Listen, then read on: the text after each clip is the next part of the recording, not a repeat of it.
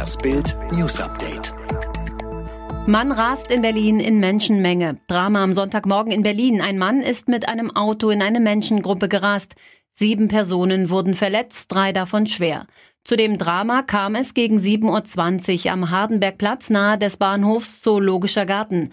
Bei dem Fahrzeug handelt es sich um einen Mercedes. Eine Person wurde nach Bildinformationen unter dem Wagen eingeklemmt, musste reanimiert werden. Außerdem werden 17 Personen, die die Szene beobachteten und unter Schock stehen, seelsorgerisch betreut. Der Fahrer wurde festgenommen. Ex-SPD-Chef Hans-Jochen Vogel ist tot. Der frühere SPD-Chef Hans-Jochen Vogel ist tot. Er war Urgestein der Sozialdemokraten, Parteichef und viele Jahre Bundesminister. Wie es aus dem Umfeld der Familie hieß, ist er am Sonntagmorgen im Alter von 94 Jahren nach langer Krankheit in München gestorben.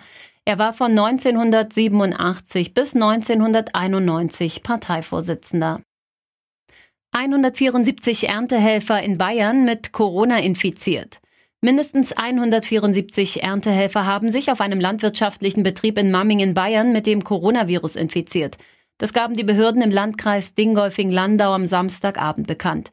Der gesamte Betrieb, auf dem zuvor eine Reihenuntersuchung erfolgt war, sei unter Quarantäne gestellt worden und werde nunmehr von einem Sicherheitsdienst überwacht. Auch die negativ getesteten Kontaktpersonen, etwa 480 Mitarbeiter und die Betriebsleitung dürfen das Gelände nicht verlassen. Haie an vielen Riffen funktional ausgestorben. Die Zahl der Haie an Korallenriffen ist einer Studie zufolge weltweit deutlich zurückgegangen. An vielen Riffen seien bei Feldforschungen gar keine Haie mehr entdeckt worden, berichten Wissenschaftler um Aaron McNeil von der kanadischen Dalhousie University in Halifax im Fachblatt Nature. Riffhaie seien demnach vielerorts funktional ausgestorben, schreiben die Forscher. Sie spielten für die dortigen Ökosysteme kaum noch eine Rolle.